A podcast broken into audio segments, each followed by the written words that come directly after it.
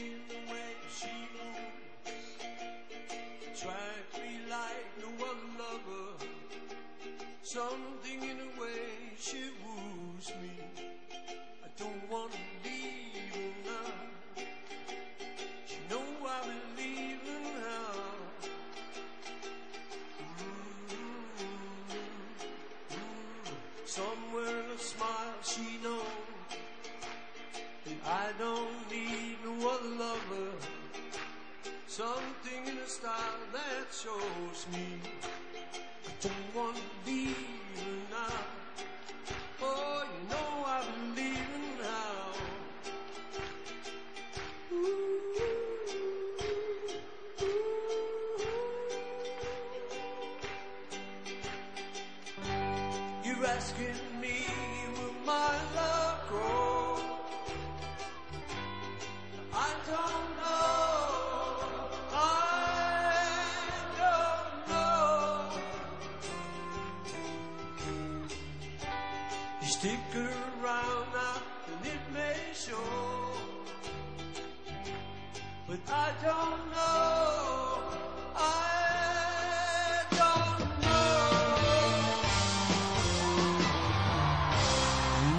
buenas tardes o muy buenos días si nos escuchas desde la repetición de la rejilla de Radio Utopía. Estás en el 107.3 de la FM, estás en directo, son las 6 y 34 minutos de este jueves especial eh, porque como sabes llevamos ya eh, dos programas haciéndolo, eh, estamos dedicando un programa a cada Beatle.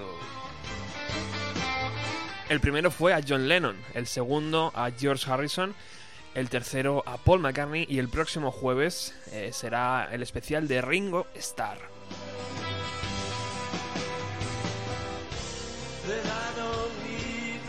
Y como sabes también eh, tengo la suerte de seguir acompañado, eh, de- no, no se rinde el tío. eh, eh, Javier Rangel, muy buenas tardes. ¿Qué tal? Buenas tardes. Es un verdadero lujo poder contar contigo de nuevo aquí en la emisora. Hoy con novedades que más adelante contaremos. De momento no vamos a desvelar nada, pero hay algo especial hoy, ¿eh? Muchísimas gracias por haber venido. No, gracias a ti. Eh, Paul McCartney, mm, el catálogo es tan extenso, querido Javier, que he tenido que meter tijera. No, Es imposible, o sea... Inevitable. el catálogo suyo ya personal, más luego el catálogo que tiene externo, ¿no? Tiene, tiene derechos de más de 3.000 canciones de artistas americanos. Brutal. Eh, es imposible, vamos, o sea, yo me sorprendo, creí haberle oído, le, le he visto en directo, incluso he tenido la suerte de poder charlar con él en rueda de prensa y pensé que estaba un poco al tanto de su discografía, pero es absolutamente imposible. O sea, siempre descubres algo nuevo y o algo que una versión nueva o algo que cambia mm, teóricamente todo lo que se suponía que ya se sabía de él, ¿no? Brutal. Y hoy, eh, evidentemente, debíamos arrancar con esta canción que nos sirve de enlace perfecto entre el programa de George Harrison el pasado jueves y el de hoy de Paul McCartney, que es la, la versión de Something que McCartney incluye en sus conciertos cuando su ah, querido hermano pequeño, como le llama, desaparece de, la faz de la Tierra. Sí, yo creo que el estreno fue en el Royal Albert Hall al año de la muerte de, Harrison, que es cuando Danny, su hijo, la, viuda, y bueno, Eric Clapton y un grupo de colegas, Ring- Ringo Starr, por supuesto, Tom Petty, eh, organizan un festival, más que un festival es una reunión de amigos, o sea, que ni siquiera van de forma elegante vestida, van con camisetas, o sea, se ve que es algo muy improvi- no improvisado, pero que tenía el valor añadido de ser de ser amigable, ¿no? De- de- y entonces yo creo que es la primera vez que él hace una que McCartney introduce un ukulele que era un instrumento además que con el que tocaba y él presume de, de tocar cuando iba a cenar a casa de George Harrison terminaban me imagino que con alguna copa de más cantando los dos eh, con ukeleles no que fue el primer instrumento que me parece tocó McCartney con cuerda no sé si fue no estoy seguro si fue McCartney o Lennon uno de los dos fue con el primer instrumento que se familiarizó Qué gran sonido. Pues no os mováis del otro lado porque hoy empieza el especial Paul McCartney. came suddenly. Why she had to go,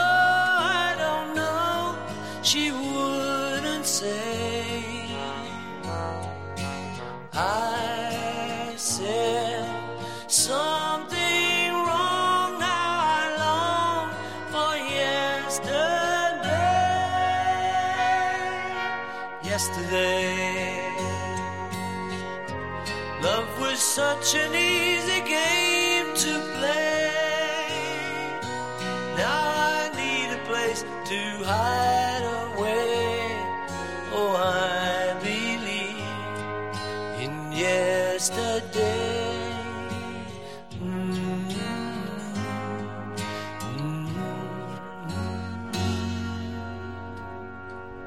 Bueno, hoy nos, eh, querido Javier, nos eh, lo vamos a meter de lleno con, con un Miura, ¿no? En esto de la composición. Seguramente si Andrés Montes estuviera vivo, le llamaría Mr. Melodías, ¿no? A este Paul McCartney, porque yo creo que vivir dentro de la cabeza de este hombre debe ser una constante melodía, ¿no? Eh, él lo, lo hace muy fácil, de repente le Sí, sale un...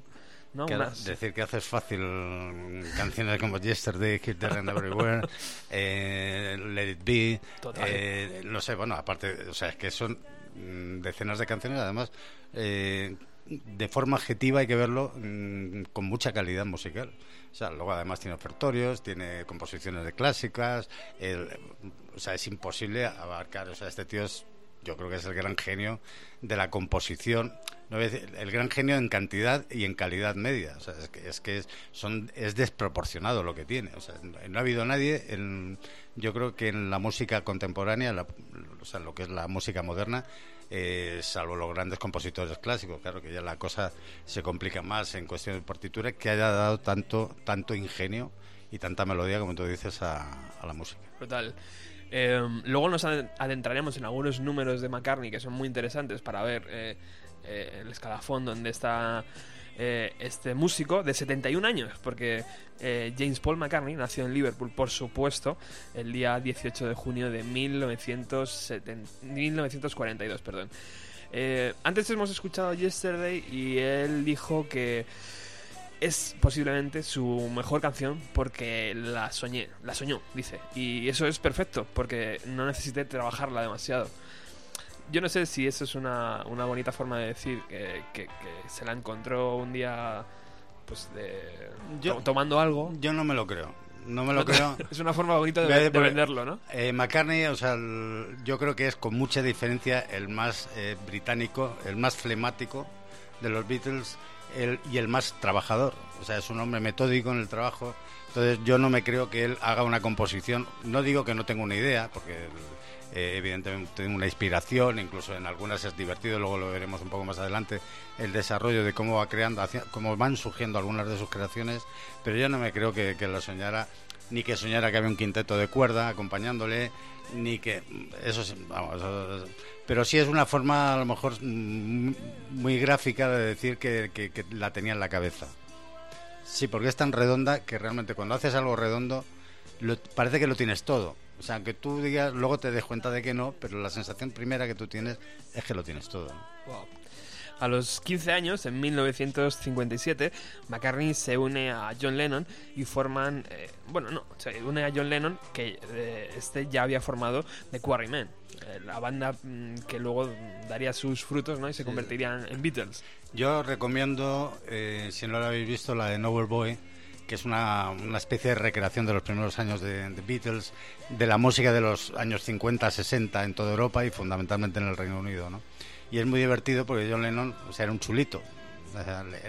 Y McCartney era el típico, pues, flemático británico que, llega con su guitarra, además zurdo, lo que suponía entonces una, una guitarra para zurdos que no había, y él la tuvo que adaptar. Y claro, se quedaron de piedra cuando le vieron tocar con esa facilidad. Entonces, en la, en la imagen, la recreación, esa recreación, que yo me la imagino y me la creo además, Lennon se queda así como diciendo, "Joder, este tío sabe, lo tenemos que meter aquí como sea. Y entonces se dedicaron efectivamente que los Quarrymen estuvieron durante dos años haciendo skiffle, que era que ya lo comentamos también en, en el número de George Harrison, Sí. que era un tipo de música que estaba muy de moda en, en- en Inglaterra, bueno, en Inglaterra, en todo, en todo el Reino Unido. ¿no? Sí, señor. Pues yo creo que antes de meternos con el catálogo de McCartney, porque ha sonado el Lady B de fondo, eh, yo no sé si esa, esa compañera que te has traído es, es digna de, de ser eh, acariciada ahora mismo. O, o- Pues vamos a intentarlo y pido perdón por, porque seguro que algún error hace mucho que no la cojo. Pero, pero aquí vamos, vamos a ir entonces. te- Con... te- tenemos la, la- la suerte y la fortuna de que además de, de un gran periodista y amante de la música, eh, el señor Javier Rangel ha, dado- ha hecho sus pinitos con las seis cuerdas. Sí, vamos a, vamos a explicar un poco también por qué, el porqué de una canción de John Lennon aquí. ¿no? Eh, siempre se ha hablado, y, y yo es una de las versiones, yo creo que la música siempre ha estado por encima de todo, del tiempo, del dinero, aunque no lo parezca, yo creo que los músicos siguen tocando y vamos, yo mismo sigo haciendo o interpretando, tocando la guitarra, aporreándola por amor al arte, ¿no? O sea, yo creo que es de las pocas artes donde el amor al arte sigue prevaleciendo. Entonces es curioso toda la literatura que se, se, se cubrió siempre sobre los Beatles, que son los, los que organizan el rock, los que le dan forma al rock, los que convierten en que el rock luego ya en generaciones posteriores pues, pues sigan realmente la estela, porque poco se ha inventado después de las siete notas, o sea, eh, la forma de ordenarlas poco poco poco cambio ha habido, ¿no? Entonces eh, se habló mucho de que, de que de que ellos se llevaban mal, de que se odiaban, de que y yo creo honestamente, además vamos honestamente, o sea, hay pruebas eh, evidentes de que se llevaban muy bien hasta el extremo de que, se ocultaban y se, y se llegaron y llegaron a, vamos, se ocultaban pequeños detalles, amistades y hay un detalle que, que, me hizo mucha gracia de McCartney, que es defendiendo la masculinidad de John Lennon, Mm. Que se llegó a poner en duda la masculinidad de John Lennon, pero ojo, durante décadas. O sea, no, esto que, que, que, hablamos aquí ahora, a mí me sorprende que ahora cuando empiezas a ver fechas, eh, en el año tal, setenta y tantos, en el año ochenta y tantos, en el año noventa y tantos, o sea, se está poniendo permanentemente en tela de juicio la masculinidad de John Lennon, todo porque se vino a España con Bernstein, que era el, eh, digo, perdón, Bernstein, eh, Epstein, el, el, El manager. el manager de los Beatles, que era homosexual, eh, algo que, que, todos conocían, entonces le invitó a España a pasar un fin de semana. Entonces hay dos versiones, una que es que fueron a Barcelona y otra que fueron a Torremolinos, a lo que entonces empezaba a ser un poco el barrio, el, el barrio gay por excelencia en la Costa del Sol, que era la nogalera de, de Torremolinos, ¿no? que además es un sitio muy agradable y donde además os recomiendo porque se tienen unas pizzas estupendas, ¿no? Entonces, al parecer, eh, bueno, en cualquiera de los dos sitios, eh, Lennon y, y Einstein pasaron un, una temporada y, y, después de esa temporada llegó una canción que se llamaba You Got to Have Your Love Away, tienes que esconder tu amor, y digamos que era una forma muy elegante de, de, en la que Lennon le decía a, Brian a Brian Epstein, que ojo, mucho cuidado con lo que dices, que, que, que- que aquí todavía estaba, entonces era pena- estaba penalizada la homosexualidad en, en Estados, en, perdón, en Inglaterra, o sea que no se nos puede pasar esto por por debajo, ¿no? Entonces, eh, McCartney, de forma reiterada, eh, tuvo que defender las acusaciones que también hubo contra Lennon porque se decía que habían sido pareja, lo que evidentemente era, era falso.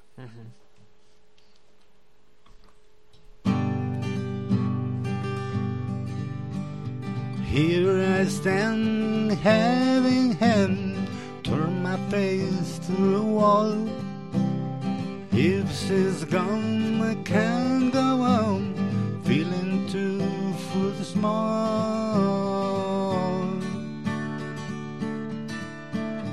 Everywhere people stare, each and every day. I can see them love on me, and I hear them say, Hey, you just got to hide your love away. Hey, you got to hide your love away. How can I even try? Can never win. Here and then, see and then, in that How could she say to me, luck will find a way? Get around, old clown. Let me hear you say,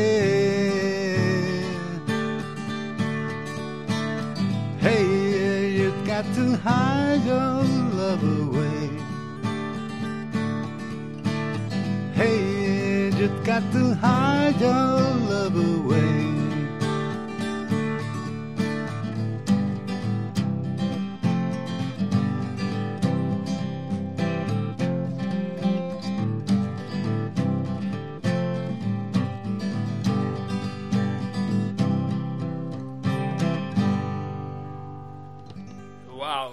Sí, señor. Eh, John Lennon sonando hoy aquí en Bienvenido a los 90 dentro del especial Paul McCartney.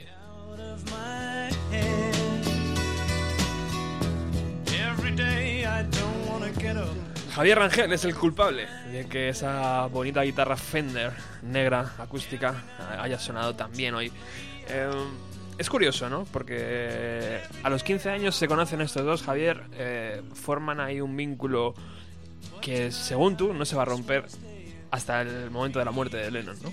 Sí, otro de los elementos que yo creo que demuestran que, la música y la amistad están por encima incluso de los intereses comerciales tan infinitesimales ya que se crearon, sobre todo con la fama de ellos, es que el compromiso de quinceañeros que tuvieron de, de todas las creaciones que generaran ellos iban a ir siempre firmadas por los dos, lo mantienen hasta que se deshace la sociedad en el año 75 que Paul McCartney exige una, una disolución legal de vínculos legales que no consiguen hasta el año 75. Desde el 70 que se separan hasta el 75. Pero sin embargo, durante pues, prácticamente 20 años mantienen la sociedad por, por, por encima de todo. De disoluciones, de broncas, de discusiones, de intereses comerciales, de, de una casa discográfica, de dos casas discográficas, que yo creo que es un poco lo hermoso de, de, la música y de ellos, ¿no? En este caso. Lo que quiere decir que los derechos de autor son distribuidos a partes iguales o, o- o es- no tiene nada que ver. Claro, sí, sí, en ¿Sí? este caso para ellos dos sí. Luego otra cosa es que ellos vendieran los derechos de autor, como hicieron, eh, que los vendieron a... Se quedó Michael Jackson con buena parte de ellos. Jackson los vendió, me parece que se los devolvió. Vamos, no se los devolvió, los volvió a comprar eh, Paul McCartney. Claro, es que es muy goloso. Es, millonadas ahí, son- tío. es los derechos de autor de los Beatles, o sea, de- ya no sé cuantísimos años después, o sea, nos traspasaran a todos nosotros, siguen siendo los más rentables de todo el planeta.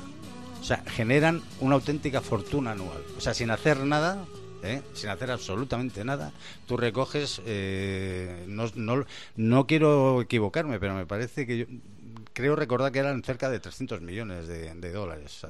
Una barbaridad, vamos. Mensu- em, Claro. anuales, ¿no? Anuales, sí, sí, claro. Wow.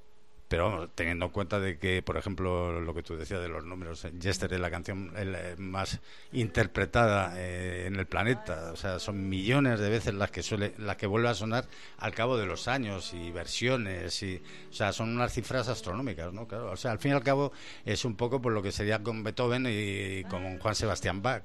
Ellos son los que de alguna forma eh, montan el tinglado del rock en todas sus vertientes y especialmente ya en la última fase que es la más creativa ¿no?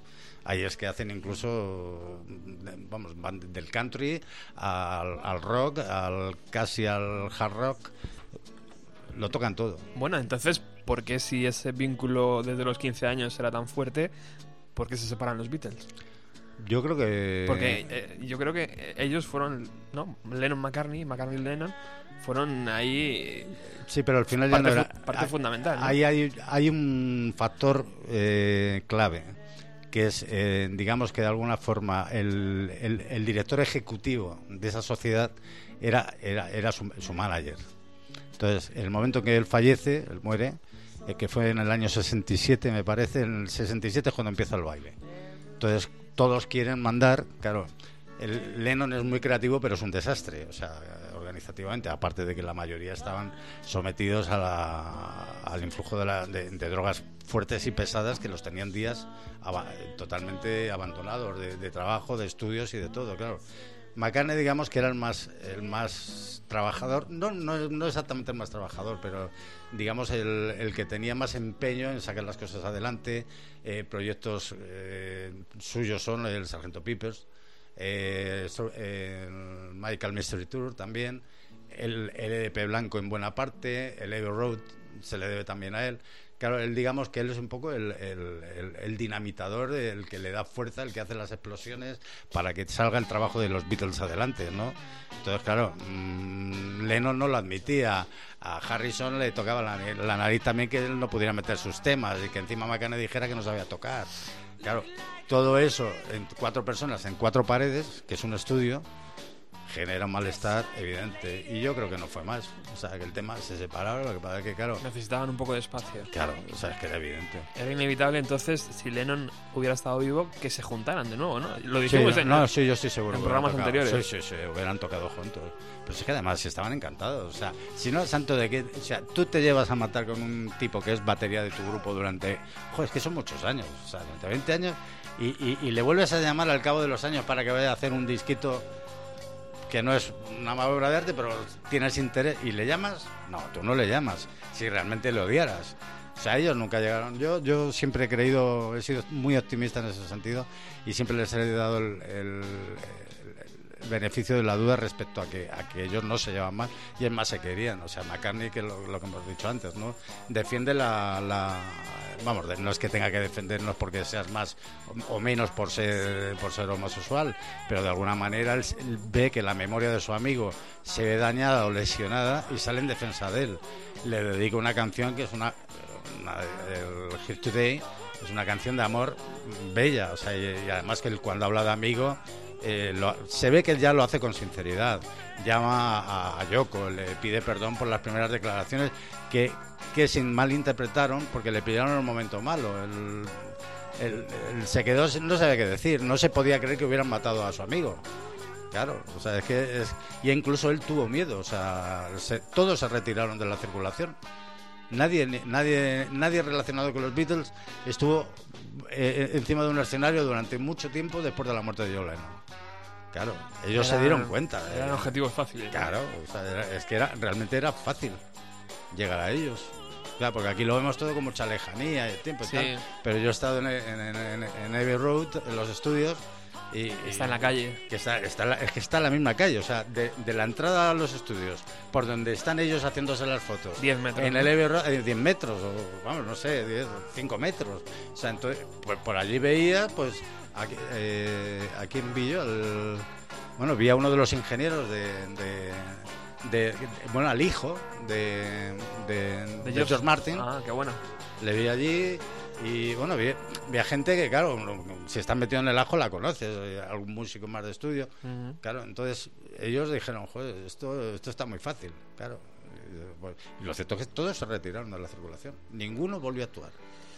Tras la ruptura de los Beatles en 1970, Paul McCartney inició una carrera en solitario con la publicación de su disco titulado McCartney. eh, un álbum de carácter minimalista en el que Paul compuso todas las canciones y tocó todos los instrumentos y que alcanzó el primer puesto en la lista eh, americana. Eh, este primer LP, eh, Javier, yo creo que un día tenemos que hacer el, el, el programa de lo que hubiera sido el siguiente disco de los Beatles, ¿no? Porque podemos coger canciones de, de John, de George y de Paul, juntarlas y seguramente hubieran sido el, Sí. el siguiente disco de los Beatles, ¿no? Eh, pero es curioso, ¿no? Eh, Paul decide tocar todos los instrumentos él, grabar él y un disco un poco más relajado, ¿no? Un poco un disco muy muy sencillito de una escucha bastante fácil y así inicia su carrera en solitario, ¿no? En 1970. Él lo hace porque tenía miedo. Él reconoce que tenía miedo, claro, a, a lo que habían sido y a lo que iba a ser el solo. Entonces eh, se recluyó, estuvo recluido literalmente en una casa. No sé si era en Escocia en Essex, no, no lo recuerdo ahora bien. Luego sí, luego vuelve a Escocia porque él de alguna manera se sentía obligado a estar allí, ¿no? Y no quería, no quería ninguna referencia anterior. O sea, eso estaba claro. E incluso las referencias anteriores ya habían sido, antes de la disolución legal de ellos, vamos, la, eh, oficial, e incluso ya el malestar había llegado a tal extremo que Ringo Starr, por ejemplo, renunció al grupo. Y fue el primero en irse. O sea, Ringo Starr se va durante unas semanas eh, y, lo re- y lo vuelven a llevar por una cuestión económica. Porque el, el- volviendo a Rusia, Back in the USSR, lo graban eh, John Lennon al bajo, George Harrison con la guitarra y las baterías y el bajo lo graba Paul McCartney. O sea, hasta ese extremo de Arturo habían llegado los miembros, que el más sencillo y el más normal de todos, que era Ringo Starr, dijo, mira, ahí os quedáis, que yo no aguanto más. Claro, cuando le dijeron que iba a palmar mucha pasta, pues el hombre se lo pensó y volvió. Yo creo que McCartney, el primer trabajo que, vamos, creo, no, él, lo afirma, afirma con, rotundidad que tenía miedo, mucho miedo a fracasar y sin embargo fue el más puro, era un poco su vuelta a la normalidad de persona, de músico, sencillo y sin más florituras. Curioso que él toque todos los instrumentos, ¿no? Antes, el jueves pasado hablábamos de que Harrison era el músico más completo, pero yo no sé. No, yo creo que no. El Harrison podría ser a lo mejor el más completo respecto a composición y digamos en forma de medir a la hora de ejecutar. Ahora como completo McCartney, o sea, McCartney la- el primer instrumento que tocó en su vida fue una trompeta de su padre. Claro, él- yo creo que toca el bajo mm, francamente bien, además mm, tiene, tiene un gran estilo tocando el bajo.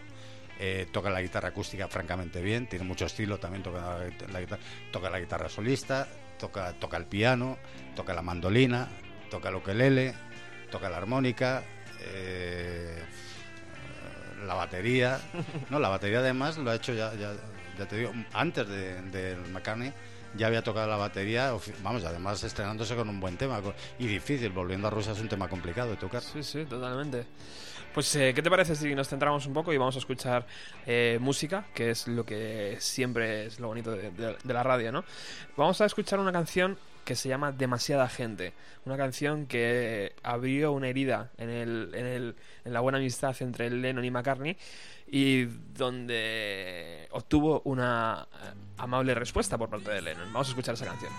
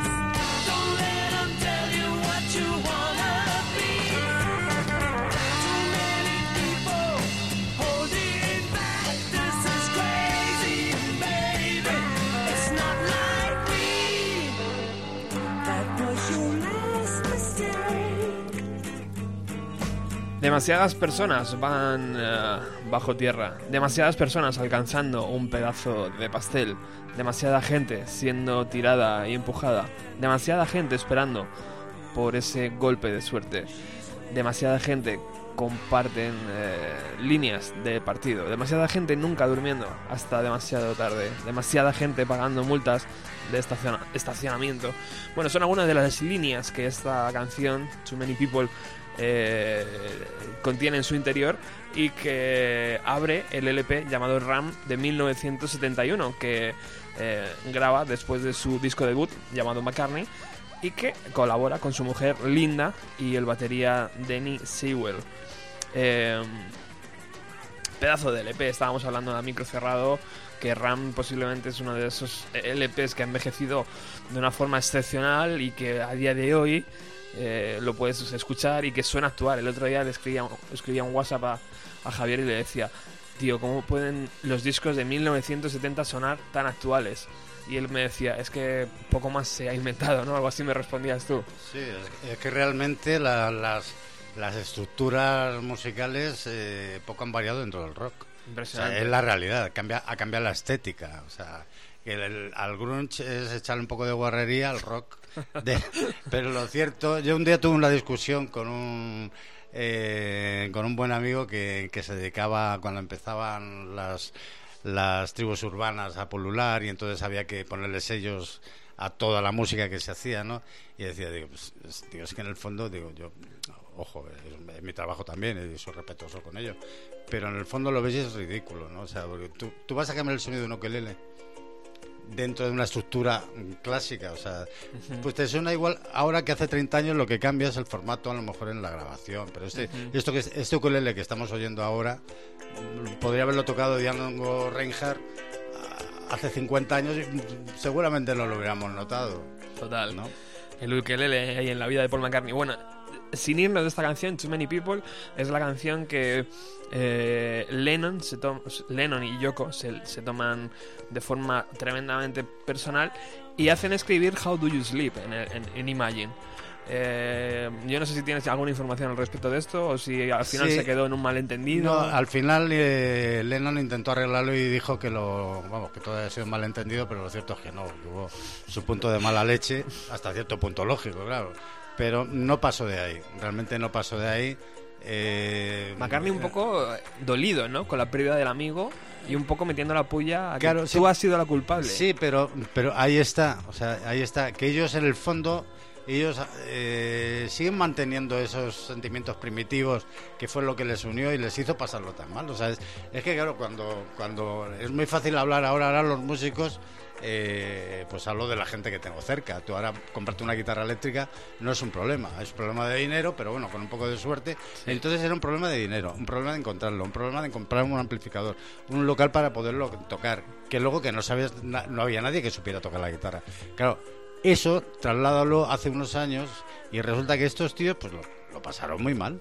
Es que lo pasaron muy mal, se fueron a Alemania, pasaron, pasaron hambre, para las pasaron, claro, luego llegas el éxito, aunque tú quieras que no, o sea, eso lo recuerdas. Y es muy difícil eh, romper con. tirar por la borda 10 años de tu vida por muy bien que estés luego, ¿no? Y yo creo que eso es lo que les mueve, a mí es lo que me gusta, yo prefiero quedarme con la, con la vena romántica de, de la historia de ellos, y la vena, la- vamos, romántica y musical, ¿no? Ujú. Muy bonito esa, esa vena, sí señor.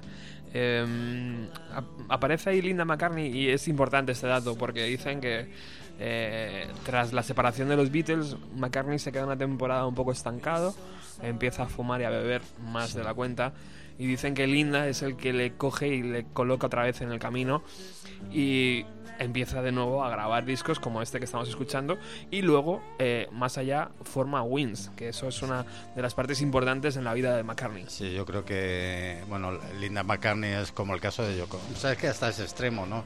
Son, son gente familiar, o sea, no son mujeriegos. Que, si lo son, lo son en la intimidad, pero no son playboys que podrían haberlo sido perfectamente. Tíos podridos de dinero, con casas, coches. Sin embargo, ellos hacen una vida, pues eso, de familia. Simplemente de familia. Entonces yo creo que el, el impasse ahí lo marca Linda McCartney y Danny Lane, que era, que era el, guitarrista de Muddy Blues, eh, que era amigo personal de, de McCartney. Eh, Danny Lane, que es un personaje, todo un personaje. Y además la formación es muy curioso porque todas las formaciones de, de, McCartney son todas británicas. Generalmente es raro que meta algún pocos músicos. eh, ahora es cuando ha empezado en los últimos años a meter algún músico americano, pero casi todos eran británicos. Y además gente cargada de una personalidad y una trayectoria vital mm, a veces curiosa, ¿no? Danny Lane eh, es de es gitano, igual que Ron Wood. Son de son bueno como como lo era Reinhardt, o sea son mm, es un pueblo que vive cerca cerca de en las afueras de Londres que no recuerdo el mercado. Yo estuve vi que vivían varias familias una de las veces que, que fui a fui a Londres tuve la oportunidad de me dijeron que eran de allí Ron Wood y este Danny Lane, ¿no? Y Danny Lane es un hombre pues que tiene no seis o siete, cinco o seis hijos y todos con mujeres diferentes.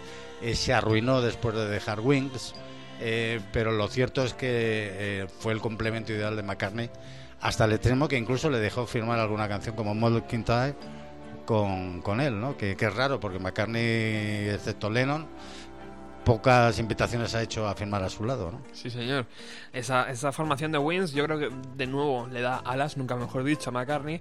Y eh, empieza de nuevo a, a- a irse a estadios, a, a abrir ¿no? el abanico poco a poco.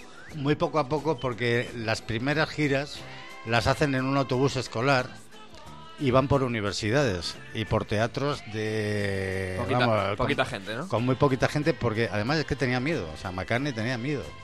Tenía miedo a fracasar. Más que a fracasar, yo creo que era un poco a enfrentarse otra vez, a volver a empezar. eh, como los Beatles él quería empezar de cero. Entonces la partida de cero tenía que ser una partida modesta. Y entonces cogió eh, al primer batería, Sifus, me parece que era, y luego el segundo batería que cogió, que os lo digo por si, te- si, si vais a Denia o estáis cerca de Denia, me lo ha contado esta misma tarde un amigo con el que he comido, que tiene casa allí, el segundo batería de, de Wins, que es con con el que hace, me parece, Venus Mars, eh, vive en Denia.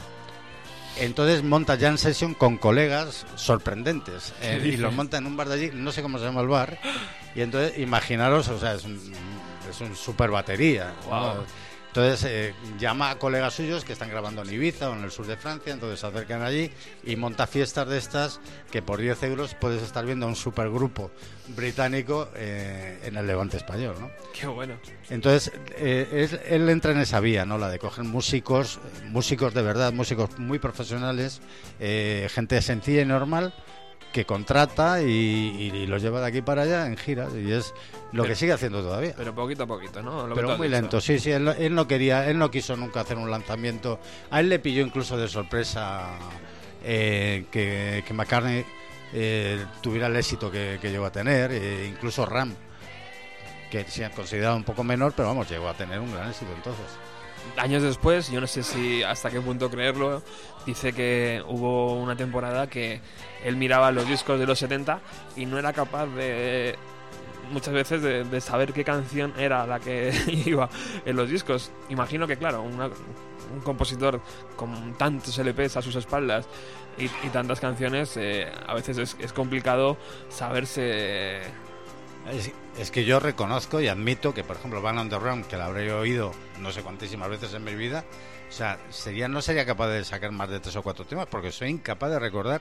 O sea, los mezclo, eh, e incluso hay temas que sé quién, cuáles son perfectamente bien y no los ubico físicamente en, su discografía. Vamos a escuchar una de las canciones rock por excelencia donde podemos ver el poder vocal de Paul McCartney. Sigues aquí en el 107.3 de la FM, Radio Utopía.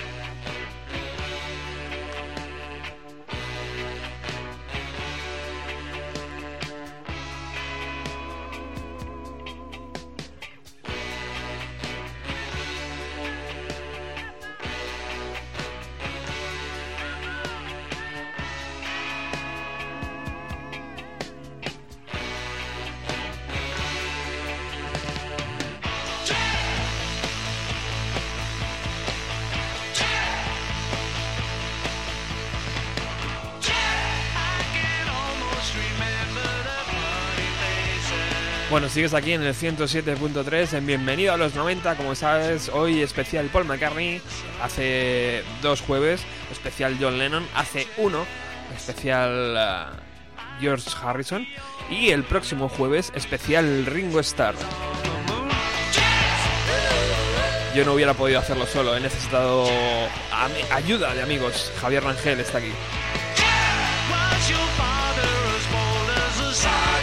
Y de nuevo nuevo ha cogido, ha cogido su preciosa Fender negra. Y yo no sé si, si es capaz de, de- sacar algo ahí, eh, Javier.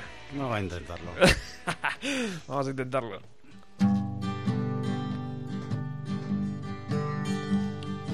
The ground painter that last night is painting on the wall. Before he left, bade us well and say good night to us all. Drink to me, drink to my hell. You know I can't drink anymore. Drink to me, drink to my health. You know I can't drink anymore. Three o'clock in the morning, I'm getting ready for bed. He came without a warning. I'll be waiting for you, baby. I'll be waiting for you there. Drink to me, drink to my health. You know I can't drink anymore. Drink to me, drink to my health. You know I can't drink anymore.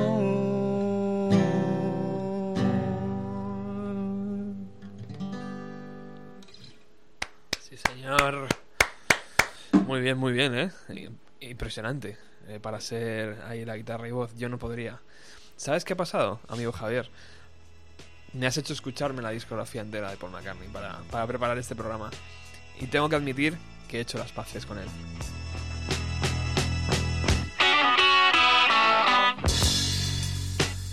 La tontería, ya sabes, te coloca en un sitio o en otro muchas veces, ¿no? Como esto de, de partidos de fútbol o ideologías políticas o lo que sea. Al final, ni todo es blanco ni todo es negro, ¿no? Sí, termina, termina siendo de un color aproximado a la realidad que vives. No, y entonces, no es cierto, ¿eh? O sea, congraciarse con un músico es muy, es muy gratificante. ¿eh? A mí me ha pasado también con algunos que por lo que... Con McCartney incluso. Con McCartney tuvo un detalle que lo comentaba yo el otro día de... eh, negó una entrevista a una compañera porque era una cuarentona y a mí me sentó a... Luego, lo- luego me interesó tanto el tema que este, lo es- vamos, me interesé y lo entendí cuando explicó por qué, en las condiciones, circunstancias y tal. Pero bueno, la verdad es que me congracié con él eh, también igual. De, de la misma manera es difícil, además es innegable el valor eh, artístico de este hombre. ¿no? Total, sí, sí. El, el catálogo es inmenso y sobre todo te das cuenta de la autenticidad. O sea que él, aunque los sonidos van evolucionando, van cambiando y se van transformando en otro tipo de cosas, él sigue la línea, que es Sí, sí. totalmente sus canciones melódicas, su guitarrita, su bajo, y al final no se mueve de ahí y sigue haciendo composiciones enormes. Sí, lo que pasa es que además que, que es eso, que te sorprende con una balada grandiosa, como te hace un rock and roll eh, o una versión de un tema de los años 50 y dices, pero qué barbaridad lo que ha hecho este hombre. Claro, o, o va y reúne pues a una colección de músicos veteranos, jóvenes y tal, que, que- que dices, bueno, qué barbaridad, qué forma de, de tocar, ¿no? Yo creo que es el, el valor mm, de McCartney, ¿no? Esa, esa capacidad de trabajo que tiene Total. y de hacerlo todo y prepararlo y que además quede bien, ¿no? Eh, antes hablabas, Javier, de que has tenido la oportunidad de ver a McCartney en directo. Sí. Cuéntanos un poco eh, esa primera vez que ves a un Beatle. Pues, Tan de cerca. eh, a punto estuvo de costarme la boda el no verlo en el año 80 en el 89, que tocó aquí en Madrid, por primera vez me parece que fue en noviembre del 89 y yo tuve que mi mujer es de, de fuera de Madrid, en una ceremonia muy peculiar que se hace allí en Málaga, tocó y dije, bueno, la próxima vez que venga McCartney a España, como sea voy a verle. Y coincidió que era fue en el Palau Sant Jordi de Barcelona. Eh, yo fui como enviado especial, aunque no era mi especialidad la música, pero vamos, yo todo lo que era con música que podía hacer lo hacía encantado. Y entonces me acuerdo que titulé algo así como un concierto para tres generaciones. Y fue una de las, de las primeras veces, luego lo he visto ya en otros conciertos, ¿eh? de los Rolling Stones, que, viene, va el abuelo, el padre, el nieto y el hijo del nieto. O sea, van- Pero en el de McCartney sí me sorprendió porque eran que era mucho más tranquilo, era un concierto tranquilo. Tenía su marcha, pero vamos, la gente, todo el mundo se sabía todas las canciones, pero todo el mundo. Era un ¿eh? O sea, super karaoke. Sí, sí, era, que yo era, es que era increíble, vamos, o sea, es que no se le oía a él a, él a veces de- de- del, del murmullo que todo el mundo cantando. Y lo que me sorprendió, tenía una familia a mi lado, que eran el padre, la madre y la hija. O sea, era el, vamos, el abuelo, de respeto. a- Y los tres se sabían las canciones. Digo, bueno, este, digo, esto es como la familia unida, permanece unida gracias a Paul McCartney, en este caso la música, ¿no? Que yo no- ni lo juzgo, vamos, no lo juzgo, no me parece ni bien ni mal, me resulta, me- entonces me resultó curioso. Ahora ya, pues bueno, no sé, parece que yo siempre he luchado porque cada generación tiene que tener sus, sus gustos, lo que no significa que, que, que por ser de otra generación eh, tires abajo el trabajo anterior o simplemente no sepas valorarlo, ¿no? O sea, ese es el problema. Pero vamos, me sorprendió muchísimo ver el, en el concierto este de McCartney las tres generaciones. Y él entregado, ¿eh? Él totalmente entregado. Además, pusieron, bueno, pasaron un documental sobre, que además hubo sus más y sus menos, eh, sobre el maltrato animal. Eh, por entonces, bueno, él incluso no toca en China por, porque se maltrata a los animales. Entonces, él uno de lo- uno- vamos, es el único país del planeta donde no pisaría nunca. Además, lo ha dicho. O sea, las autoridades chinas no creo que programen en, en su programación oficial eh, discos de McCartney. No sea, suena allí, ¿no? no, no. Directamente. Ah, no sé si suena o no. Él, desde luego, ha rechazado ofertas hasta que ha tenido para, para tocar en China. ¿Y cuál es la, la sensación de, de escuchar a la música de los Beatles en directo? Como, ¿Te acuerdas de ese primer Sí, momento de, sí. de escuchar alguna canción de, oh, madre mía? Recuerdo, me impresionó especialmente oír Volviendo a Rusia. Back in the USSR es uno de mis temas favoritos. Eh, Yesterday, por supuesto. Yesterday, claro, cuando coge el tío con la guitarra acústica y se pone eh, a cantarla, claro, es, un momento, eh, es épico, vamos, épico. Posiblemente ya no sé, a no ser que vuelva él por aquí o porque ya no hay posibilidades de... Es el único Beatle que queda realmente haciendo melodía, ¿no? Entonces, eh, yo lo- tengo un recuerdo, pues eso, como, como el primer concierto de los Rolling Stones, eh, no sé, cosas de estas, ¿no? El, el de Green Day que no pude ver. que a pesar de todo, Green Day es mi grupo favorito, ¿no? Pero bueno. Grandioso. Eh, y, y bueno, y al margen de, de ver a Paul McCartney en directo, ¿cómo fue esa rueda de prensa? Tenerle a, a pocos metros. Eh, ¿Cómo es Paul McCartney? Es flemático, es británico. O sea, podría ser músico como podría ser un gran actor o podría ser un multimillonario snob que va presentando una marca de zapatos. O sea, es un profesional de, de las masas, ¿no? O sea, un hombre además no se inmuta ante nada. Eh, cuando él se siente así acorralado, sonríe y pone cara de póker. O sea, es, es un profesional. O sea, es un gran profesional además de, de- esto, ¿no? Y además contesta, cuando contesta, contesta bien y además es pues educado. Es... Luego tiene la frialdad cuando tiene que man- o, el mantenimiento de distancias cuando tiene que hacerlo además no lo hace sin problemas, ¿eh? No se corta ni un pelo. Es- yo creo que es fundamentalmente eso, un profesional. Además lo tiene ya todo hecho, ¿no? Es, es complicado pillarle en algún renuncio porque ya... ¿Qué más puede hacer? ¿Qué- no? qué- ¿Con qué vas a sorprender a McCartney? Claro. O sea, es que... No, ojo, que, que los hay todavía, algunos listos, algunos compañeros muy enterados le han querido pillar, claro. Yo creo que, yo creo que es... Ojo, no está mal intentarlo. Pero claro, cuando intentas una cosa de esas tienes que irlo armado, armadísimo. Yo creo que su gran error eh, y donde él se vio acorralado y realmente falto de moral fue en el segundo, di- en el divorcio de, de la modelo. O sea, eh, yo creo que fue ahí al margen ya del dinero, del fiasco económico que supuso, pues además la familia le había advertido. O entre ellos uno, el hermano, que es eh, que yo la verdad es que no tenía mucho conocimiento de él, también ahora cuando he repasado un poco la vida de él me he puesto al día, sabía que era músico, que había hecho cosas, lo que no sabía es que había sido, no voy a decir importante, pero sí un destacado miembro de, la comunidad musical británica durante una década, además un tío con cierto éxito. Y hace poco recomiendo que busquéis un concierto de McCartney con Ron Wood y Michael Gere, que es el nombre artístico que utiliza Michael McCartney, que es el hermano de Paul McCartney. Mm, qué bueno. Eh, Michael McCartney ya le advirtió a McCartney de que dice esa chica no te va a traer nada más que problemas. No es trigo limpio. Y, y no falló. No falló. La familia a veces acierta, tío. Eh, eh, en el primer programa de Lennon hablábamos de que apenas tocó el catálogo de los Beatles, con Together hizo alguna cosita por ahí, pero apenas lo tocó en su carrera en solitario, tampoco le dejaron. Eh, sin embargo, George Harrison sí consiguió eh, y atacó canciones eh, en su época de Beatles, y Paul McCartney hubo una temporada en que se olvidó del catálogo de los Beatles, no quería saber nada de las canciones, pero luego la recuperó y fue una magnífica noticia para el resto de la humanidad.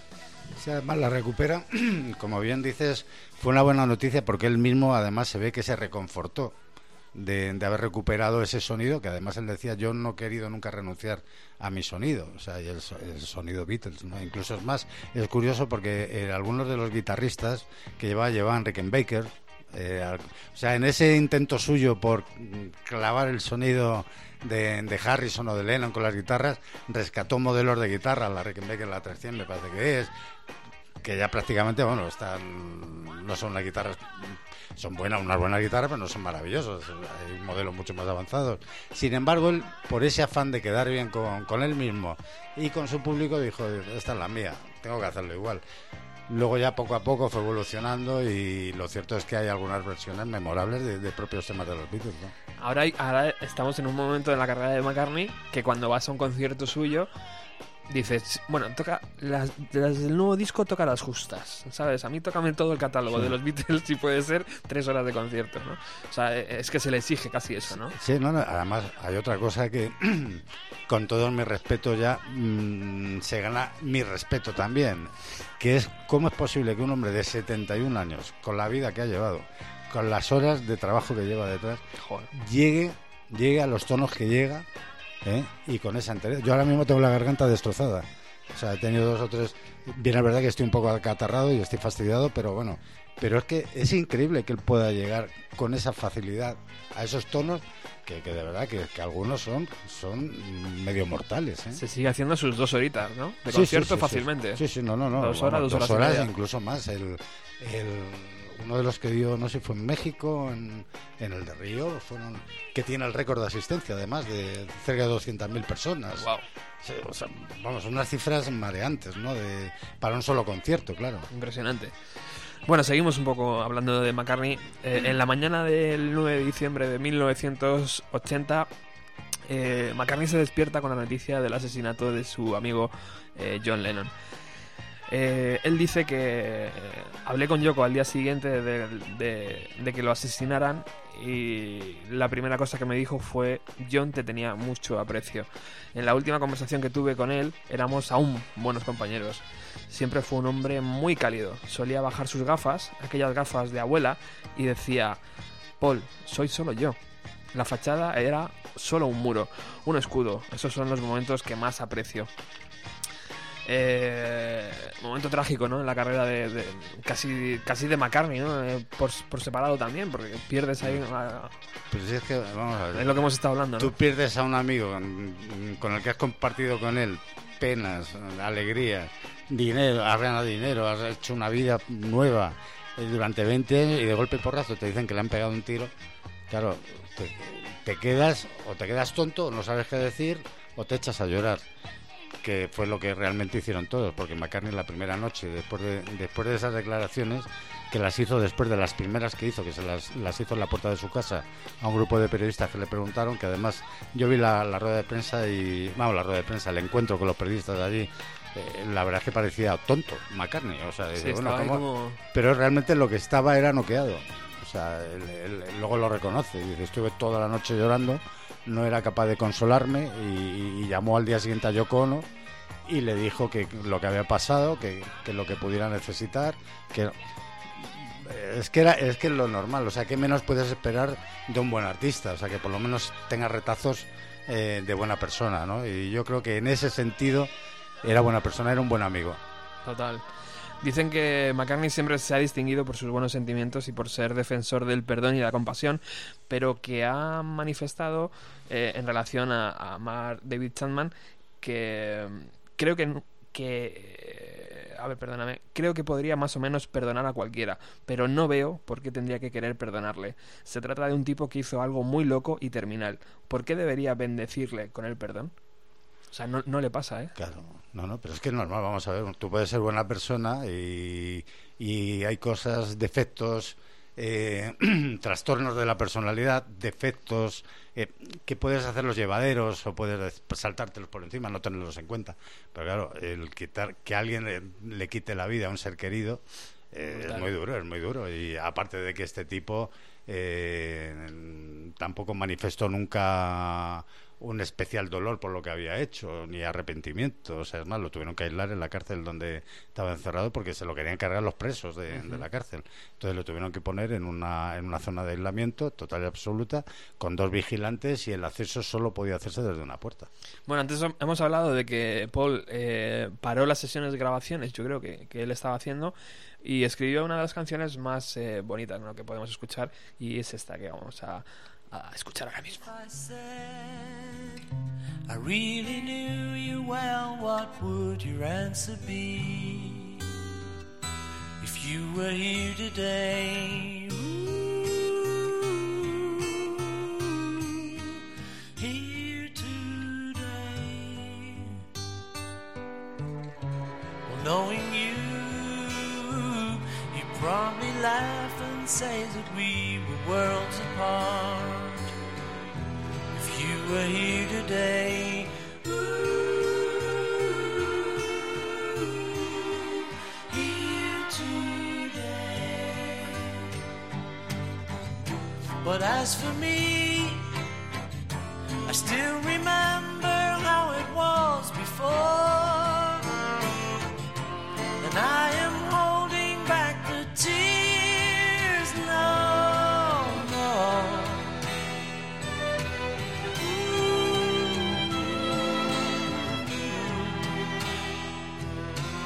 Love you.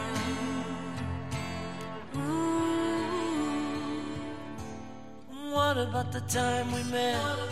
Well, I suppose that you could say that we were playing hard to get. Didn't understand a thing, but we could always sing. What about the night we cried? Because there wasn't any reason left to keep it all inside. Never understood a word, but you were always there with a smile. And if I say I really loved you and was glad you came along, then you were here today. For you were in my song.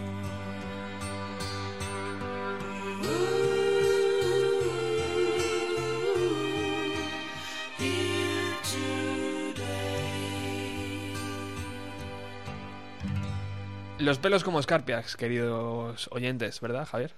Sí, la verdad es que el tema es, es impresionante. Dice algo así como, y si dijera que realmente te conocía bien, ¿cuál sería tu respuesta si hoy estuvieras aquí? Bueno, conociéndote, es probable que te reirías y dirías que éramos muy diferentes. En cuanto a mí, aún recuerdo cómo solía ser y no contengo más las lágrimas. Eh, bueno, es- la canción sí que es, es realmente emocionante, ¿no? Escuchar cómo, cómo le dice I love you, ¿no? Eh, Mm. ahí a- al compañero perdido. Bueno, ha llegado el momento en que todos estábamos también esperando y es eh, el momento de Felipe Cuselo. Muy buenas tardes, Felipe. Muy buenas tardes, Roberto. ¿Qué tal? Bueno, eh, ¿qué tal, compañero? Eh, estamos ya eh, llegando casi casi al último cuarto de programa y, eh, por supuesto, queríamos contar con tu eh, colaboración. Sabemos que Paul McCartney es uno de tus Beatles favoritos y sé que tienes mucho que decir, sobre todo en la época de McCartney en los 90. Sí, la verdad es que yo creo que la época de McCartney en los 90 para mí es pues una, una muestra que, que va muy bien para explicar lo que es el éxito y el fracaso a la dimensión eh, de- del artista que estamos hablando, ¿no? Esa dimensión. Al principio del programa eh, comentabais, eh, pues en un par de datos, lo brutalmente grandes que son los Beatles. Entonces, el éxito y el fracaso, si eres Paul McCartney, parece que son como de una magnitud superior a cualquier otro artista, porque por supuesto, pues tienes ese, ese precedente de, de McCartney en los 90, tiene esos dos eh, aspectos porque bueno es un tipo que se atreve con todo y, arranca esa década con esta por un lado lo- los, éxitos brutales en directo se marca el, el Tripping de, de Life Fantastic creo que se llamaba y hace un- un- unos directazos impresionantes saca un Unplugged que también tiene muy buena acogida pero eh, se, mete en un jardín un poco extraño que al que he ido varias veces que es de la música clásica con un- la composición, eh, creación y todo con mucho bombo y mucha fanfarria ¿no? por parte de los tabloides de un oratorio eh, que, bueno, luego tan pronto se estrena, eh, tiene unas críticas espeluznantemente horribles, pero claro, aquí entra al juego el rollo de qué le pides a un artista normal y qué le pides a Paul McCartney. Entonces, yo creo que es un poco el, punto bajo de Paul en esta década. ¿Qué ocurre? Que luego aparece un disco que, aunque no se destacó mucho en crítica, a, mí me encanta, que es Off the Ground.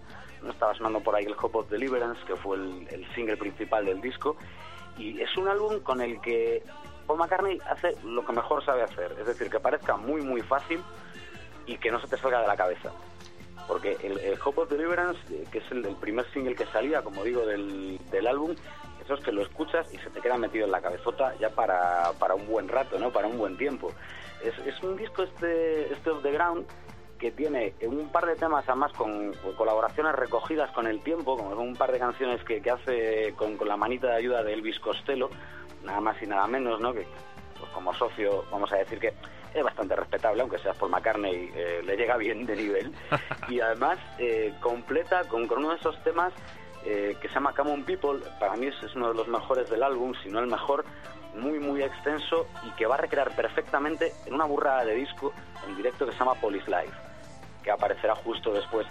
Uno de esos en los que te das cuenta de la dimensión de verdad que tiene ese artista, de lo que es ir a un concierto de un ex Beatle y del ex Beatle vivo en aquel momento eh, más grande a nivel de, mm, composiciones, eh, discos de importancia en general, ¿no? Vamos a decirlo así. Eh, y por ese espectáculo, yo recuerdo a mí cuando me regalaron ese CD, yo creo que si no de los, de los primeros CDs que yo tuve en propiedad, eh, yo era más de grabar en cintas que no había dinero, eh, eso es que te, te quedas repasando día y noche, ¿no? sobre todo si eres fanático de, de los Beatles. Además, Felipe, ahí- con el juego de palabras, ¿no? Ese de, Hombre, de que Paul Es que- estaba muerto. Sí, eh, es que además es, es bastante gracioso. Él, él recrea, eh, en, creo que es una de las fotos interiores o la contraportada, una imagen de él por Abbey Road con, con una perra, yo creo que es, que es eh, de la misma raza que, que Martha, la de Martha My Dear de los Beatles. Ajá. que es eh, un botey, creo que es la raza de perro, cruzando el paso, pero ya con el, el, el paso correcto, porque decían que como iba a pie cambiado con los otros Beatles en, en Abbey Road, era una de las cosas que estaba muerto, ya va calzado, lleva la correa del perro con la mano izquierda porque eh, el otro Paul, el supuestamente suplantador, iba, eh, no, no recuerdo que llevaba en la mano derecha o además de, Un cigarro, diestro, un cigarro. Eso es. Se decía que, que era diestro. Bueno, el tío se ríe más que nadie, ¿no? De, de estas teorías brutales que salían de, de los Beatles. Y, y la verdad es que, claro, eh, te enseña una de las reproducciones más fieles de, de lo que puede ser estar metidito en uno de esos recintos donde daba un, concierto. Y a partir de ahí, pues aparece la penúltima, bueno, antepenúltima, porque yo creo que ni siquiera hay penúltima, ya no digamos última, eh, eclosión de los Beatles, ¿no? Se mete en, se empieza a salir a la luz a mediados de la década, perdió paso por la edición del iPad de BBC del Monster Anthology, ¿no? Esa gigantesca colección de, de outtakes, de, de rarezas, de temas con los que se vuelve a juntar con Ringo y con Josh para completar algunas cosillas que, John había escrito, Free as a Bird, eh, Real Love y este tipo de cosas, y, un proyecto monstruoso, porque si te pones a bucear, están los tres antologías, las tres entregas eh, en vídeo, en eh, música simplemente. Hay outtakes de los propios anthology y hay incluso outtakes de las outtakes que, que auténticos freaks, benditos freaks de internet eh, han subido de la manera más pirata a internet, de esas que no se pueden comprar. Eh, y la verdad es que generó un seguimiento impresionante. Yo no sé si vosotros, eh, o qué recuerdo os dejó, yo recuerdo que, claro, a mí me, me- me- vamos, casi me saturó por aquello de decir, bueno, cuántas cosas. Yo pensé que ya lo tenía todo, pero no. Siempre hay más, ¿no? Y- Hombre, y el libro, Felipe, ¿te acuerdas del libro? Ese libro que, Bueno, que pues- costaba, yo qué sé, 10.000 pelas o por ahí. Oye, Me acuerdo de verlo en el estante de la librería. Ah, sí, bueno, pues un día tienes que venir aquí al estudio que te lo voy a, te lo voy a dejar, hombre. Eh, oye, un- una cosa, que está aquí eh, Javier Rangel y tiene algo que, que comentarte. Felipe, que no estoy de acuerdo contigo en lo del oratorio. Ah, no, no, yo, yo no te digo... Ah, que- no, te digo por qué. Porque el oratorio de, de Liverpool eh, fue número uno en, en ventas y en listas británicas de, de música clásica. Y luego en el 97 repite el proyecto, eh, el, el Standing Stone, que ya es número uno en todas las listas de música clásica. Ojo, esto con reservas, ¿no? Lo de las listas. Ah. Pero bueno, digamos el éxito comercial y el éxito de popularidad y también en Estados Unidos y en, y en los países anglosajones de, de en Nueva Zelanda, Australia y en alguno más. ¿eh? Y luego, luego hace cinco composiciones más, además por encargo de, de, de la Orquesta Sinfónica de, de, de Liverpool, me parece que es, y del y de un, no recuerdo ahora, es un organismo muy especial eh, de allí, o sea, que digamos que, que con reserva lo de que recibió malas críticas. Hombre, a ver, yo te, te hablo sobre todo de- del momento periodista sediento de sangre, ¿no? Eso Que- sí.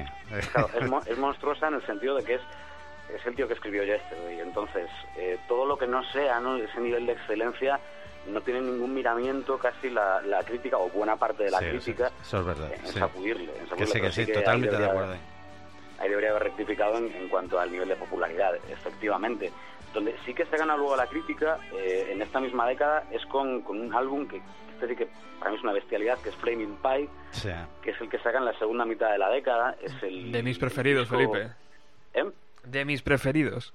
Bueno, es es, es impresionante. A mí me, encanta porque es, no sé, lo, tiene casi todo y en un momento en el que a lo mejor eh, lo que más, incluso la, propia crítica solía respaldar eran eh, proyectos, yo creo que de la línea, ¿no? Eh, y aquí aprovecha un poco también el, el, eh, el reflote de la Anthology para lanzarse a, a hacer, pues no, no queríais tanto Beatles, no queríais tanto eh, composiciones de McCartney, toma, Y voy a llamar a Ringo, además. Sí, no, no, hombre, a Ringo es ese tipo que, que yo creo que eh, cuando le daban un móvil a cualquiera de los Beatles, eh, ya cuando se llevan los móviles, a George o a, o a Paul, lleva el número de Ringo ya de primero en la memoria. Es un tipo al que llaman siempre. Total, tío. Sí, En, no, sí, sí. en- en este LP está incluso en el videoclip. Sí, sí, sí. Bueno, eh, aparece en la, manera, en la carrera de Paul McCartney de manera recurrente. Creo que era en, en No More Lonely Nights y por ahí también pululaba bastante Ringo. O sea, mucho cuidado. Y ya te digo, para mí con este disco el, el- el tipo se sale. Luego está Run Devil Run, que es otra historia, ¿no? Pues, eh, el último que sacan los 90, que son más versioncillas.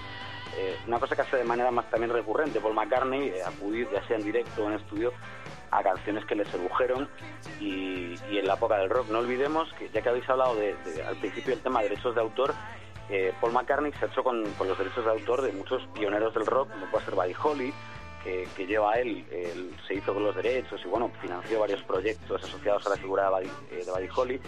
Eh, entonces, siempre va a intentar meter ese, ese puntito ahí. Brutal, sí señor. Antes, antes Fel- Felipe, no, este Javier decía que eh, los derechos de las canciones habían sido compradas por Michael Jackson o parte de ellos, ¿no? el- yo creo que tenía todos, Todo, porque cuando todo el catálogo de los Beatles. Cuando Michael Jackson está en la ruina, lo primero, lo primero, por lo único que tiene ofertas directas Por el catálogo. de liquidez por el catálogo de los Beatles, porque Wonderland ni Wonderland ni todos los artículos de joyería que tenía, que ojo, era impresionante. O sea, cuando digo los artículos de joyería es que este caballero llegaba iba a, las joyerías de, de California y compraba eh, listas enteras de, joyería, catálogos completos. Y tiene algunas, vamos, tiene, tiene rarezas de, de- del tipo el primer vestido a lo mejor que llevó Judy Garland en la primera película. O sea, era un, era un circo lo, de Michael Jackson. Por lo único que tiene una oferta seria y directa es por el catálogo Beatles, que al final no sé si fue una sociedad interpuesta o una... Pero creo que está en manos de McCartney, no sé si Felipe sabe más que yo. no No, sé. no sé si ahora los ha podido recuperar. Eh, yo La historia tal y como ya la tenía entendida es que eh, Michael Jackson se hace con todos los derechos para Estados Unidos, porque, y esto data de la época de, pues después de la muerte de Brian Epstein, eh, el- el siguiente responsable del management de los Beatles, bueno, se crea una estructura legal un poco rara por la cual McCartney, que ya era amiguete de Michael Jackson, le propone una historia que es eh, yo te vendo o yo te cedo mi parte y te, te ayudo a hacerte con los derechos de Beatles para América hasta que, pasados unos años, ya no me puedan reclamar a mí y yo te los recompro. Michael Jackson dijo que ok y luego, evidentemente, si te he visto no me acuerdo, lo cual a Paul, a Paul no le sentó nada bien. Eh, hablamos de cuando Michael Jackson es- pues todavía eh, ingresaba bastante más de, de lo que gastaba, ¿no? Y luego- Es que tarifaron, ¿eh? A raíz de ese negocio, tarifaron además seriamente. O sea, sé que tuvieron problemas, pero eh, posiblemente sea así, como tú dices, que derechos repartidos por el mundo. Pero yo creo que los tiene todos McCartney ahora, ¿eh? Mm, Sí, yo creo que Me ya en los últimos ya en los últimos años de, de vida de Michael Jackson que tú comentabas toda esta historia de los gastos y tal eh, Paul ya intentó directa o indirectamente ya te digo no sé si a través de alguna de alguna sociedad o tal recuperarlos y yo creo que también creo que ya también los los vuelve a tener él porque Claro, es que lo, lo decíais perfectamente al principio del programa. Mira, yo recuerdo lo, lo, lo que ganan estos derechos. Recuerdo hace unos años, a lo mejor 10 años, te hablo, eh, salió una lista de los 10 músicos que más han ganado. Y resulta que entre los 10 primeros está Paul McCartney, que no había editado disco ese año y que no había hecho gira ese año. O sea, imagínate, ¿no? Eh, pues salvando a U2 y a dos o tres más que, que se habían hecho las mega giras mundiales y toda esta historia con la que se gana mucho dinero, eh, eh, Paul McCartney estaba ahí solo con los derechos de las canciones de, de los Beatles y las suyas, evidentemente, en solitario. Pero yo hay aquí, que- chicos, hay una cosa que no entiendo. ¿McCartney tiene la decisión de, de los derechos de los Beatles? ¿O McCartney y Yoko y Olivia? ¿O cómo va esto? No. A ver, eh, eh, cuando... ¿McCartney cuando con quién, se, Brian con quién se Epstein- pelea? Porque, a ver, eh, creo recordar que es cuando Brian Epstein muere, al final el, el siguiente, vamos a decir, eh, manager, entre comillas, de los Beatles es Alan Klein, creo recordar. Que No, Allen Klein, impuesto- no, perdón, Allen Klein es el, el que el jefe de diseño de, de- de Apple. Pues Que él, que él da los derechos, vamos, él no, los Beatles ceden los derechos a la compañía. Pero la compañía Ajá. es, defici- es deficitaria. La, la compañía empieza a palmar pasta porque se mete con los derechos de autor de ellos mismos, no daban para pagar las fechorías que, que hacían la gente que tenía a su alrededor. Que era- sí, eran fechorías porque de- decían, le decían a fulano, no, no, tú vete para acá a grabar y nada, te grabas un disco, claro, lo vendían 20 ejemplares de- del disco, con lo, con lo cual, pues, claro, per- perdían dinero, pero vamos, debi- debieron de perder toneladas. Porque hay una canción, me parece que es de, de, de Paul McCartney, precisamente, en la que se regodean del dinero que perdieron. O sea, debieron Hombre, de... per- a ver, era importante, una- eran unas cantidades importantes. De hecho, creo que es en, el- en uno de los documentales últimos de George Harrison que hablan de, de la estancia esta de los ángeles del infierno en, en el edificio de Apple, que acampan allí como un mes, una cosa así, destrozándolo todo, por supuesto, y, y que como que allí no pasaba nada, ¿no? En plan, bueno, hombre, ya se, se ha roto todo el edificio, se compra uno nuevo, Sí, como quien sí. dice, ¿no? Y, y era una manera extraña. Y yo creo que de todas maneras, igual no Allen Klein personalmente, pero sí el entorno empresarial de los Beatles, eh, deciden que para explotar mejor los derechos o para que no haya problemas de impuestos, en fin, o que les venga mejor de manera fiscal, como representar los de Estados Unidos a nombre eh, de una compañía una parte y de los restantes Beatles otra. Pero eh, a partir de- del año 80 que, fallece John Lennon, yo no sé si Yoko Ono se pone de acuerdo con McCartney, como McCartney y Lennon son los principales titulares de los derechos, pues se llega a un, tipo de acuerdo extraño en el que Paul sí que tiene la gran mayoría de esos derechos, pero eh, decidió venderlos porque para pretendía hacerse con todos pasado un tiempo, pero no podía pasar, o sea, hacerse con todos en ese momento. No recuerdo cuál era el, el problema. Entonces le pide a Michael Jackson que los compre, que compre también su parte, y luego eh, Paul, pasado el, el mínimo legal eh, para aquel tipo de operación, que ya te digo, es una- un entramado empresarial un poco extraño, pues se lo recompraría. Lo que ocurre es que eso, pasa esos, esos años y Michael Jackson es como, ¿de, ¿de qué derechos me hablabas? No, no sé, no sé. Y esas cosas, ¿no? Joder, macho. Pues qué mala leche, ¿no? Ahí el Michael. No, el- el Michael, Michael Jackson. Era un fiera. yo lo vi aquí en Madrid, también el concierto de Michael Jackson. Y a mí, la verdad es que me parece un genio, ¿eh? O sea, me parece un genio, un innovador, eh, todo. Lo, pero vamos, eh, me dejó frío. A mí no, no sé por qué no es. Era un tipo que me. Siempre había algo que me, que me hacía dudar de él, ¿no? Y cuando estuve viendo el sumario por el que fue denunciado por, por el niño y tal, y con el tema de las drogas, el, la verdad es que se me vino totalmente abajo. ¿eh? Y, y no me extraña que incluso McCartney observara alguna cosa rara y rompiera de forma unilateral la, la sociedad esa que mantenía. Porque era muy rara también, ¿no? El, bueno, hasta, hasta, en, hasta en un momento dado Quincy Jones se, se desvinculó totalmente, pues imagínate que le conocía claro, no, no, desde chiquitín. como tienes toda la razón. Quincy yo nada menos. O sea que, De hecho, yo artísticamente, Michael Jackson, antes y después de Quincy Jones, o sea, después de Quincy Jones, mm, ya no produce ni de lejos la, la misma impresión que, que en aquellos discos, yo creo, vamos. sí, último gran, gran disco, a lo mejor Dangerous tiene algunas cosas, pero Dangerous para adelante, eh, ya Quincy Jones le ve un poco, eh, pues, eh, vivo, ¿no? Eh, alienado completamente ya de la realidad, pues, decide que, bueno, sala, ahí, te, ahí te quedas, macho. Eh, pero en fin, eh, lo de Michael Jackson sí que nos daría para 8 o 10 programas por lo menos, eh, están poniendo música, ¿no? Totalmente. Oye, Felipe, em, el próximo jueves eh, nos toca el último gran programa de, de los Beatles, Ringo Starr. Eh, por supuesto, estás invitadísimo a venirte. Lo que sí te quiero decir es, vamos a hacer ese especial Melancholy and the Infinite Sadness. Por supuestísimo. Oh, yeah. me gusta, me gusta esa actitud, Felipe. Por supuestísimo, ya, ya iremos ahí viendo, pergeñando de cómo, cómo estructuramos y hacemos cosas. Pero vamos, eso al 100%. Pues muchísimas gracias. Eh, nos vamos a despedir, si quieres, con esta canción que está sonando de fondo. ¿Escucha? Un tal Dave Grohl, un tal Chris Novoselic, un tal Pat Smear y un vocalista llamado Paul McCartney. Eh, Pues, de, lo de- mejor, ¿no? de- de nuevo, eh, un poco recreando los 90, ¿no? Y un poco volviendo a colocar a McCartney en el donde siempre ha estado, ¿no? Pues por supuesto. McCartney es, eterno. A veces somos, a veces incluso es injusto con él Sí. porque de verdad que es muy difícil calcular todo lo que ha dado McCartney hasta ahora. Bueno, compañero, muchísimas gracias por haber estado aquí telefónicamente. Eh, te esperamos en el próximo programa de Ringo, que va a ser un programa muy divertido, yo creo, ¿no, Javier? ¿Eh? Sí, ser- yo creo que Ringo es divertido. Sí. Ojo, tiene sorprende ¿eh? también, que tiene alguna cosita por ahí. Eh, el Photograph a mí me parece un gran disco, pero claro, no es Ringo. Es que, que el otro día, no sé, fíjate, hablando de derechos de autor, decía Felipe ahora de derechos de autor, eh, hay una canción, el- pues me parece que es Photograph, que está firmada George Harrison, Ringo Starr, y me parece que ahora solo figura George Harrison. Ajá. En- por lo visto ha habido una renuncia de derechos rara ahí. O, o sea, yo creo que el cambalache, el cam- cambalache de, de, de propiedades, eh, ellos lo tienen asumido y deben hacerlo pues a su antojo y a su conveniencia. claro. Bueno, pues eh, muchísimas gracias, Felipe. El próximo jueves te esperamos con, con más música.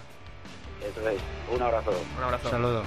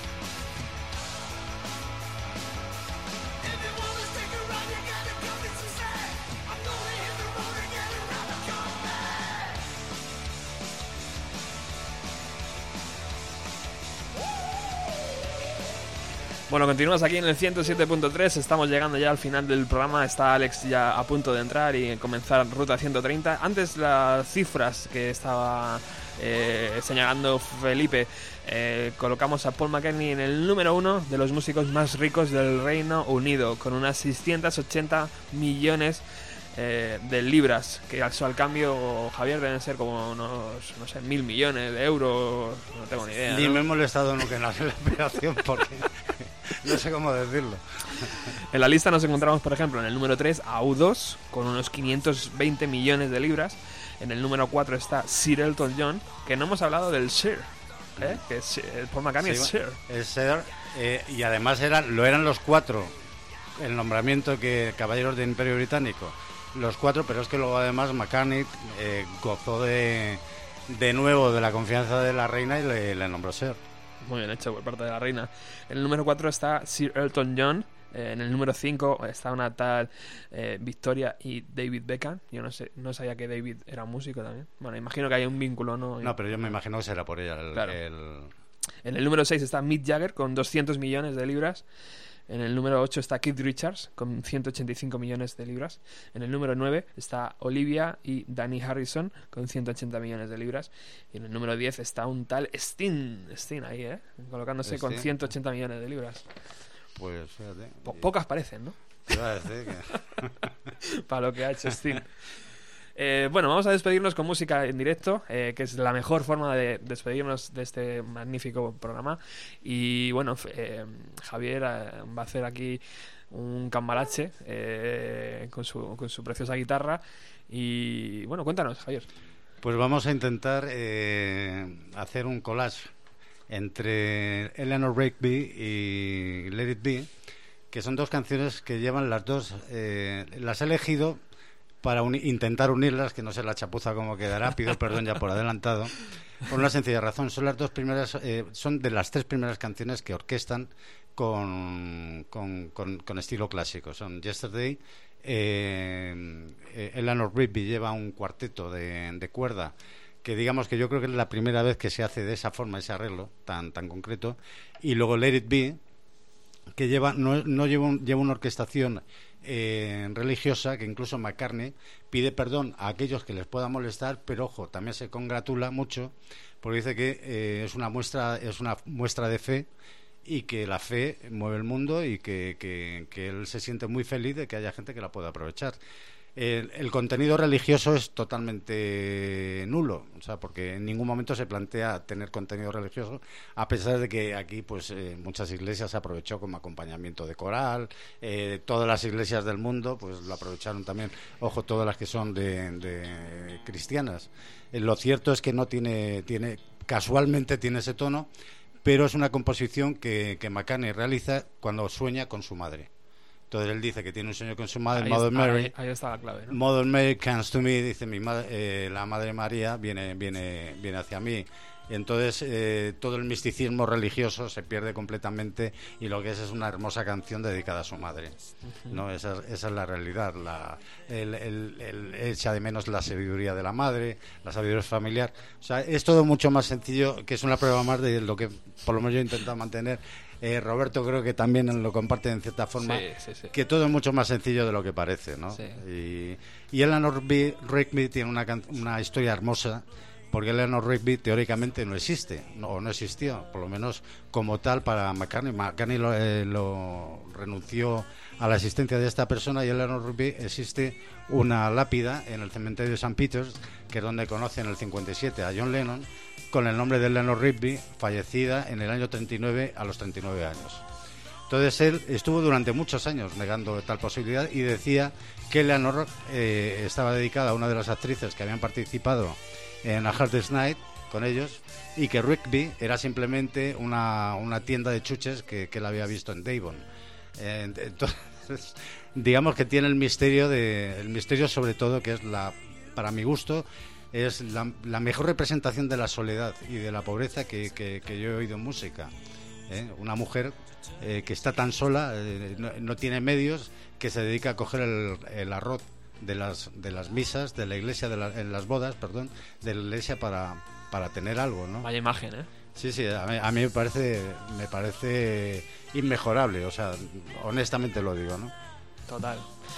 Bueno, pues bajamos música, eh, subimos la- el sonido de la guitarra de Javier y con esto nos despedimos. ¿eh? Hasta el próximo jueves, que contaremos de nuevo con el apoyo de Javier. Estará Curro a lo mejor por aquí, estará Felipe también al otro lado de la línea telefónica. Así que adelante.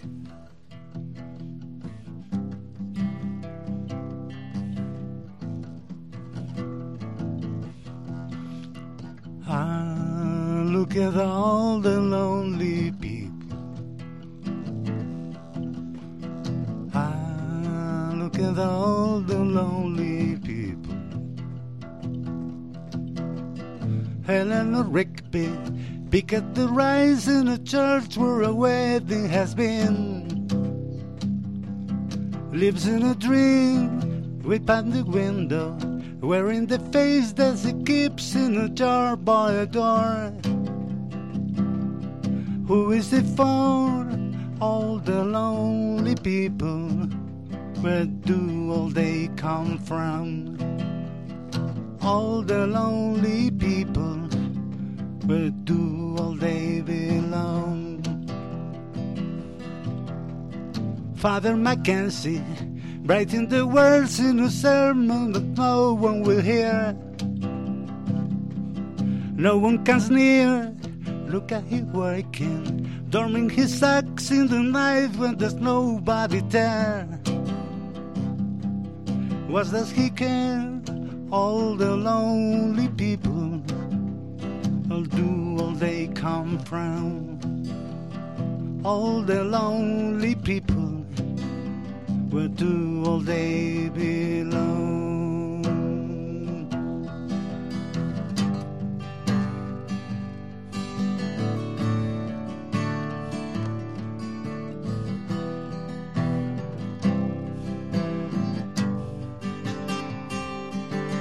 When I find myself in times of trouble, Mother Mary comes to me, speaking words of wisdom let it be. And in my of darkness, sister standing right in front of me, speaking words of wisdom. Let it be, let it be, let it be, let it be, let it be. Whisper words of wisdom. When the broken-hearted people living in the world agree, there will be an answer. Let it be. For though they may be parted, there's still a chance that they may see. There will be an answer. Let it be. Let it be. Let it be. Let it be. Let it be. Will be an answer. Let it be. Let it be. Let it be. Let it be. Let it be. Whisper words of wisdom. Let it be.